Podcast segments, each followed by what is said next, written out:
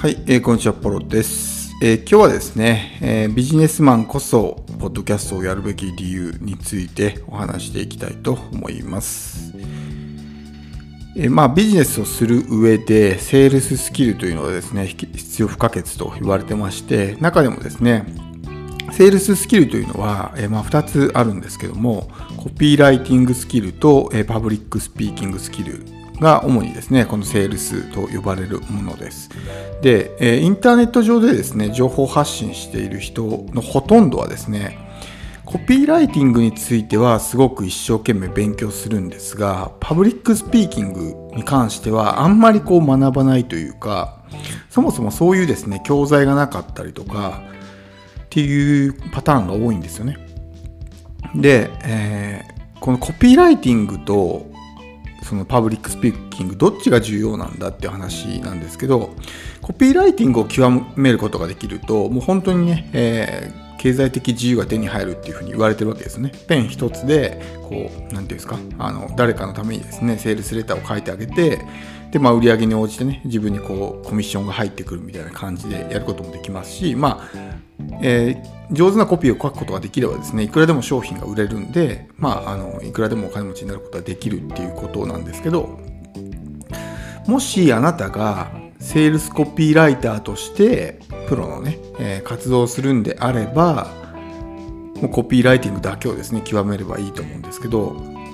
そうじゃない場合大半の人はそうじゃないと思うんですけどっていうのはですねコピーライティングスキルだけあっても十分じゃないんですね。例えばですねあなたが、まあ、コピーライティングスキルがすごくですね、えー、優れていて、えー、文章を書いて物をたくさん売ったとしますよね。例えば自分の商品セミナーとかコンサルとか、えー、売ったとしてでじゃあですねそこにこうまあコピーライティングスキルが上手なんでたくさんのお客さんが申し込んでくるじゃないですか。でセミナーに来ましたと。でもセミナーの時の話し方がめちゃくちゃ下手くそだったらどうなるかって話なんですよ。わこの人のセミナー最悪だなみたいな風に思われるわけですよ。みんなねすごく魅力的なその、セールスコピーを読んで楽しみにしてきたのにもうあまりにも話が下手くそすぎて、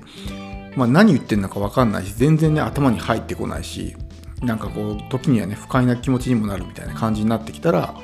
どんなにね、えー、コピーライティングが上手でもやっぱりその後ビジネスにね、えーうまくつながっていかないと思うんですね。でもちろんその自分で起業してる人とかそういう人だけじゃなくてビジネスマンとかねそういう人たちにおいてもやっぱり大事なのはですねプレゼンのスキルとかあるいは営業トークなんかが大事ですよね。えー、どんなに文章が上手でもプレゼンが超下手くそだったりとかもう営業トークがですねもうひどすぎて全然物が売れないっていう風になったら意味がないわけです。なので、もちろんコピーライティングスキルもですね、重要ではあるんですけども、結局人間ってね、そういうこう言葉を喋るというか、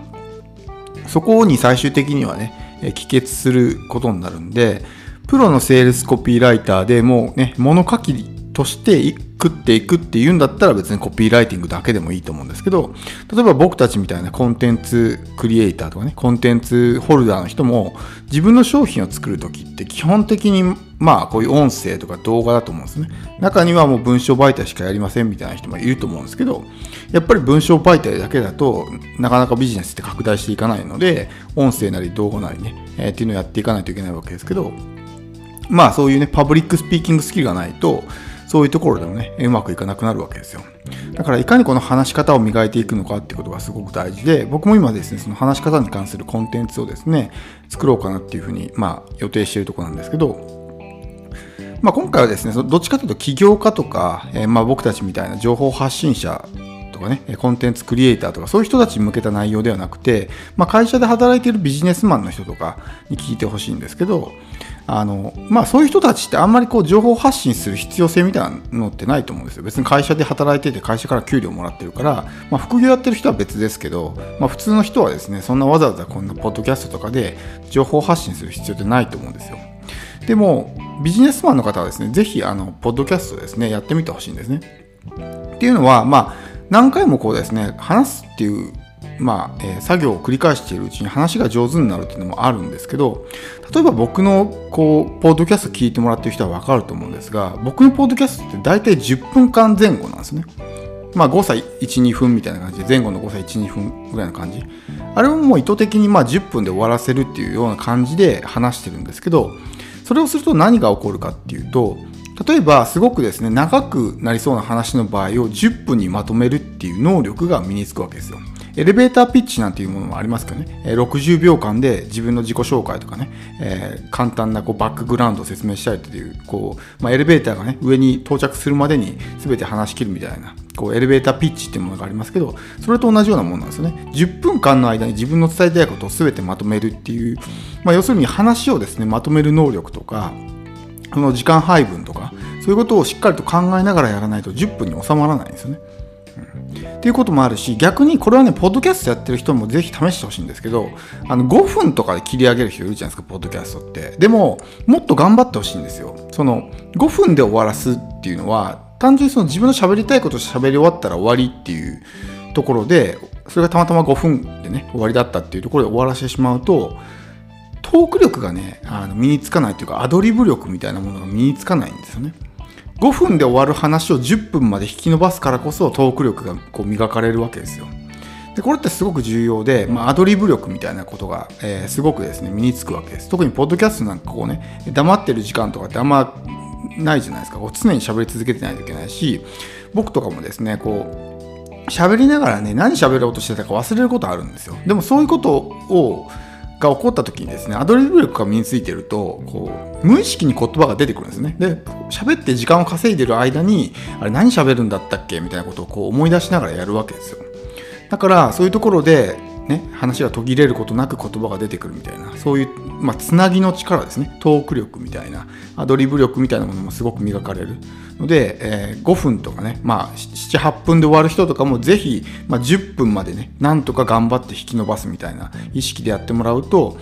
あのまあトーク力が磨かれるかなっていうふうにすごく思うわけですよね。自分の喋りたい分だけ喋って終わりですっていうんじゃ、まあ上達はしないと思うんですよ。ただ喋りたいこと喋ってるだけだから。そこはあえて自分のそのハードルをちょっと上げるというか、負荷をかけて、えー、自分がですね、いつも5分で終わってんだったらちょっと10分ね、挑戦してみるとかっていうのもすごく大事だと思います。でまあ、ビジネスマンの人ですね、まあ、いかにこの喋、えー、る力トーク力が重要なのかっていうのは分かると思うんですけど特にま営業マンとかねそういう人もそうだし、まあ、社長さんとかねそういう人たちもやっぱり人前で喋ったりとかするじゃないですか。で全ての人間ってやっぱりコミュニケーションスキルが必要になるんでやっぱりこうね話すってことは大事なんですけどあのそのビジネスマンの人はねぜひこう何ていうんですかポッドキャストで配信してまあ、自分の声を聞いてみてほしいんですよね。どういう喋り方してんのかとかって、まあ、客観的に聞けるじゃないですか。よくこう、何ていうんですか、ビジネス本とかに自分の声をね、テープレコーダーとかそういうボイスレコーダーに、えー、吹き込んで聞きましょうみたいなのってあるじゃないですか。でもああいうのってなんか照れくさくてできなかったりすると思うんですよ。僕自身もそういうの読んでやろうとしたことありましたけど、なんかね、なんか恥ずかしくてできないんですよね。こっぱ恥ずかしくて。でも、ポッドキャストみたいなちゃんとしたこう目的があって、やってるんだったら別にねそんななんかこう抵抗もないわけですよ。単純に自分は情報発信してるだけでね結果として自分でこういう自分の声を聞くことになったっていうだけなんでそういう変な恥ずかしさもないし。でそうやって自分でこう音声を吹き込んで発信することによって自分の声を客観的にねことはできるわけですよあこういう話し方してんだとかってね分かるわけだしだそういうことでも自分の話し方とかをねこうブラッシュアップしていくこともできるしすごくプラスになることも多いと思うんですよね。でまああの別に聞かれても聞かれなくてもいいじゃないですか。自分の練習のためだから。個人的なね、まあ、おすすめ効果あるかどうか分かんないですけど例えば自分の営業トークをあえてねポッドキャストでやってみるとか。でそこでずっと営業の話してたらひょっとしたらねたまたま聞いてくれた人があその商品欲しいですとか言ってね、えー、申し込んでくれるかもしれないじゃないですか。まあちょっとこれに関してはねあの保証しないですけどなんかそういうような感じで自分のね営業トークをただひたすらポッドキャストでこう吹き込んどくみたいな。感じでやっとくと運が良ければね言うたらもう営業トークしてるってことは言うたら自分でこうコマーシャルしてるようなもんじゃないですか自分の会社の商品を。そうするとたまたま聞いてくれた人がねあなんかすごい欲しそうだからなんか買いたいですみたいなね、えー、感じになる可能性もあるんでまあそういうことでもいいと思うんですよ。もともと別に聞いてもらうことが目的じゃなくて自分の練習とかそういうトーク力を磨くっていうねスキルを磨くっていうために発信してるわけだから、まあ、聞いてもらえたらラッキーぐらいの感じで考えておけばねそんなになんかあの視聴回数が伸びないとか気にすることもないと思うんでまあぜひですねビジネスマンの方あのパブリックスピーキングスキルっていうのは本当にですねめちゃくちゃ重要なスキルでやっぱ大統領とかねそういう人たちもすごく話すのが上手じゃないですか。うん、このパブリックスピーキングスキルが高い人っていうのはやっぱり豊かになるっていう傾向があるので、えー、ぜひですねあのビジネスマンの方、まあ、起業家の方もそうですけどこのパブリックスピーキング話す力っていうのをですねぜひ磨いてほしいと思います。そのためにはポッドキャストが非常におすすめトーク力がかなり磨かれるのでおすすめなのでぜひやってみてほしいと思います。今日は以上です。